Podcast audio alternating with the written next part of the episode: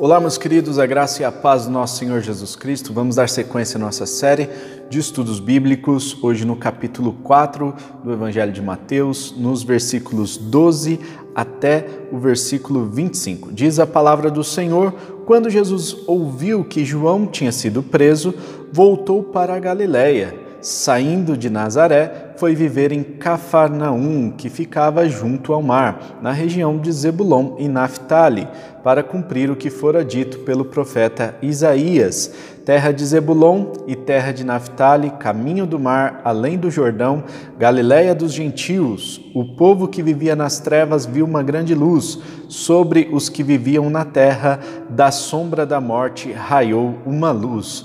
Daí em diante, Jesus começou a pregar: Arrependam-se, pois o reino dos céus está próximo. Andando à beira do mar da Galiléia, Jesus viu dois irmãos, Simão, chamado Pedro, e seu irmão André. Eles estavam lançando redes ao mar, pois eram pescadores. E disse Jesus: Sigam-me, e eu os farei pescadores de homens.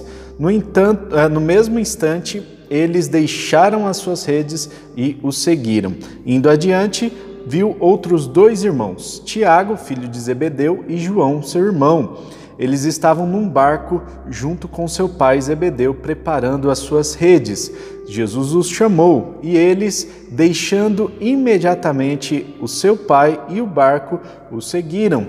Jesus foi por toda a Galiléia, ensinando nas sinagogas deles, pregando as boas novas do reino e curando todas as enfermidades e doenças entre o povo. Notícias sobre ele se espalharam por toda a Síria, e o povo lhe trouxe todos os que sofriam de vários males e tormentos, endemoniados, loucos e paralíticos, e ele os curou. Grandes multidões o seguiam, vindas da Galiléia, Decápolis, Jerusalém, Judéia e da região do outro lado do Jordão. Meus queridos, nós vemos aqui o início do ministério público de Jesus Cristo.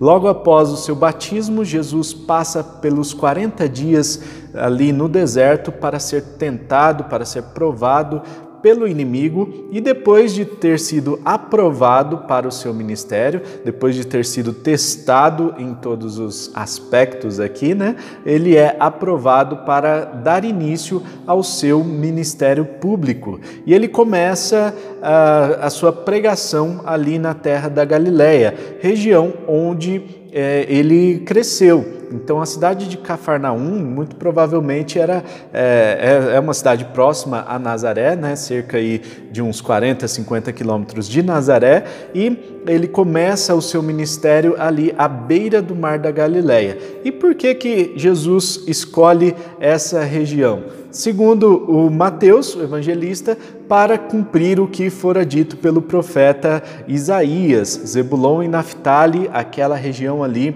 onde situava-se as tribos de Zebulon e de Naphtali.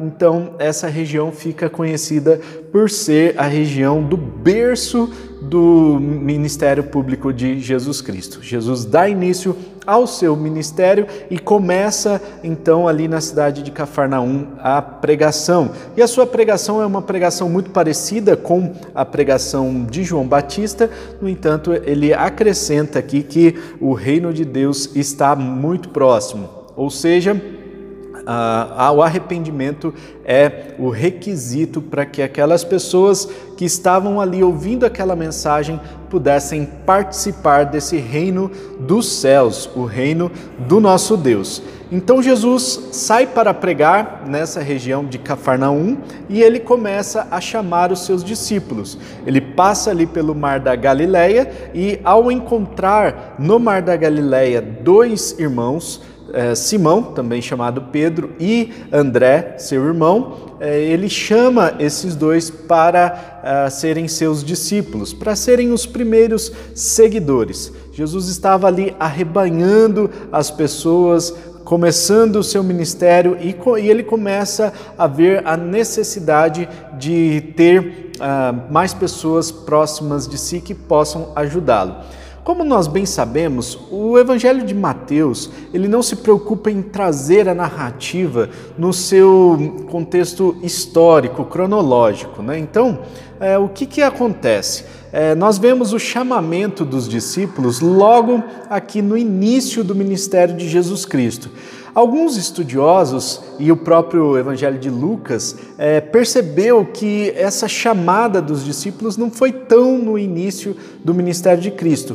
Portanto, quando alguém diz assim que os discípulos andaram com Jesus por três anos, é uma informação que está faltando alguma coisa aí. Na verdade, esses discípulos não foram chamados no início do ministério de Cristo, mas é, muito provavelmente Jesus já tinha aí uma caminhada, muito provavelmente quase um ano de caminhada é, de ministério público, tá certo? Então ele começa a chamar as pessoas para serem seus discípulos, para serem apóstolos, né? Para serem é, aqueles que são enviados com uma missão. Ele chama para si algumas pessoas que são é, são aqueles que ele, ele vai investir realmente. Muito provavelmente Pedro, André foi chamado sim no começo do, do seu trabalho, no entanto, outros discípulos podem ter sido chamado, chamados mais tarde, tá certo? Então, é, nós não temos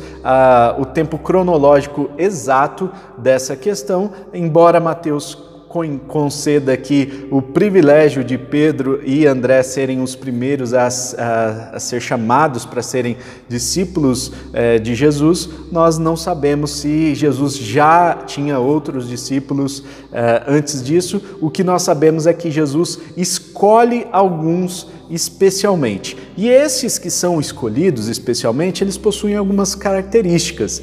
Né? Então, para ser um discípulo de Jesus Cristo, para ser aquele que tem intimidade com o Mestre, para ser alguém que está muito próximo de Jesus, precisa sim ter alguns requisitos. E o primeiro requisito é que Jesus não chama os desocupados.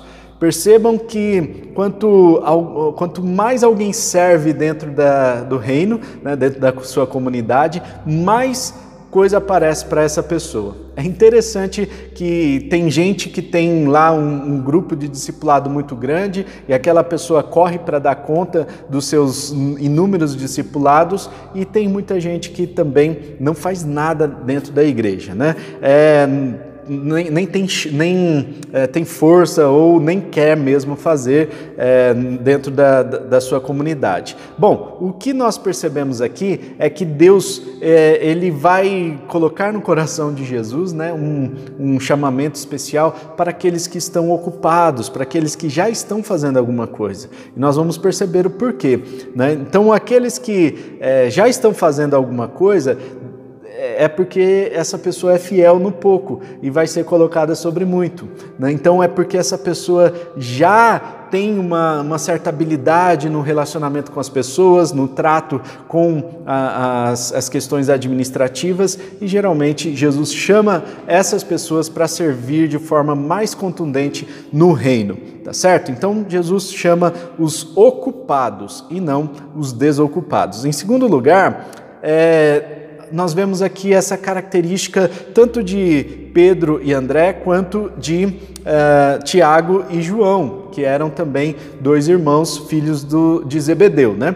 Então, esses quatro tinham uma característica em comum: eles eram pescadores. Esses pescadores, eles foram chamados de uma forma muito específica. Eles estavam jogando as suas redes, eles estavam no meio das, do exercício da sua função. Jesus chama eles para fazer o quê?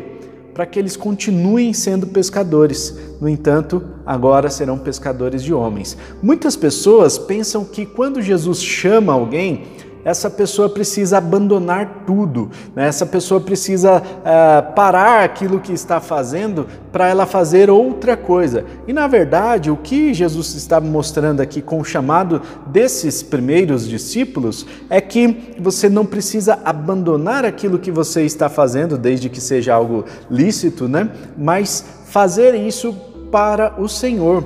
Então você estará mudando, na verdade, o seu enfoque. Você não estará mais trabalhando para ganhar dinheiro ou trabalhando para é, si mesmo, mas você estará trabalhando para servir ao Senhor. Então Jesus diz: vocês continuarão sendo pescadores mas agora vocês não serão mais pescadores de peixes, porque vocês serão pescadores de homens. E essa nuance, essa mudança faz toda a diferença na vida desses pescadores, porque a partir de agora eles têm um senhor, eles têm um patrão, eles têm ali uma pessoa a quem eles devem responder. E vejam só qual é a terceira característica dessa chamada aqui eles renunciam às suas redes, renunciam ao barco, renunciam até mesmo à família. Vejamos aqui que é, há algo que eles precisam abrir mão, com certeza. A decisão, a palavra decisão significa é, divisão, né? Então, cisão significa divisão, ou seja, tem duas, dois caminhos a serem escolhidos. Quando você escolhe um, logo você está abrindo mão do outro caminho. Né? Então, eles escolheram seguir a Cristo, eles escolheram servir a Cristo. Dessa forma, eles tinham que abrir mão de algumas coisas. Eles abriram mão do, do seu trabalho que eles faziam de forma. Uh, de, de uma forma para si mesmos, né? E agora eles faziam para o Senhor. Eles se tornariam então pescadores de homens. E isso é importante a gente ressaltar, né? Que ah, quando nós nos tornamos discípulos de Cristo, nós precisamos entender que há uma renúncia, há um preço que precisa ser pago para que nós estejamos com Cristo. E no final aqui dos versículos 23 a 25, nós vemos os três ministérios de Cristo. Né? Então, para deixar muito claro aqui para a gente, né, é, três ministérios de Cristo hum, bem distintos. Primeiro, ensinar nas sinagogas. Né? Então, o ministério de Cristo era ensinar. E aqui o texto e os estudiosos também é, diferenciam ensinar de pregar. Ensinar é uma tarefa mais, é, mais pessoal, uma tarefa mais é, próxima da, daquele que está sendo ensinado. Então, é um mestre trazendo ensinamentos para o seu discípulo, é alguém que vai trazer lições práticas. A pregação é, um, é algo mais teológico, é algo mais de público. Né? Então, é, vejamos aqui que temos essas duas instâncias do ministério de Cristo em, em duas, é, em duas tarefas diferentes. Né? Então, a primeira de ensinar, a segunda de pregar. E pregar o quê? as boas novas do reino, as boas notícias do reino de Deus. O reino de Deus está chegando, o reino de Deus está próximo, ele está para ser implementado na terra e por isso você precisa, você e eu, precisamos nos arrepender para que entremos nesse reino. Esse reino é um reino espiritual e ele vai trazendo todos as, todas as conceituações do reino, conforme a gente vai ver nos próximos capítulos aqui do livro de Mateus. E por último, terceiro ministério de Cristo é o ministério de curar. Vejam aqui que muitas pessoas foram curadas, todas as enfermidades, doenças entre o povo, e também as pessoas eram trazidas, os paralíticos, loucos, endemoniados, né, de outras regiões eram trazidos perante Jesus e Jesus curava todas essas pessoas. A fama de Jesus começa a se espalhar por causa do ministério de cura que Jesus estava eh, realizando ali naquele lugar. Nós vemos aqui esse início do ministério de Cristo, um início já é, com bastante trabalho e nós vamos ver que Jesus ele, ele pratica esses três ministérios: o ministério de ensinar, o ministério de pregar e o ministério de curar em todo o seu ministério público. Nós vamos ver no decorrer dos capítulos dos evangelhos de Mateus, Marcos, Lucas e João essas práticas de Jesus e nós vamos ver que isso foi bênção demais para uh, as nossas vidas e para tudo que nós temos aqui registrado na palavra de Deus.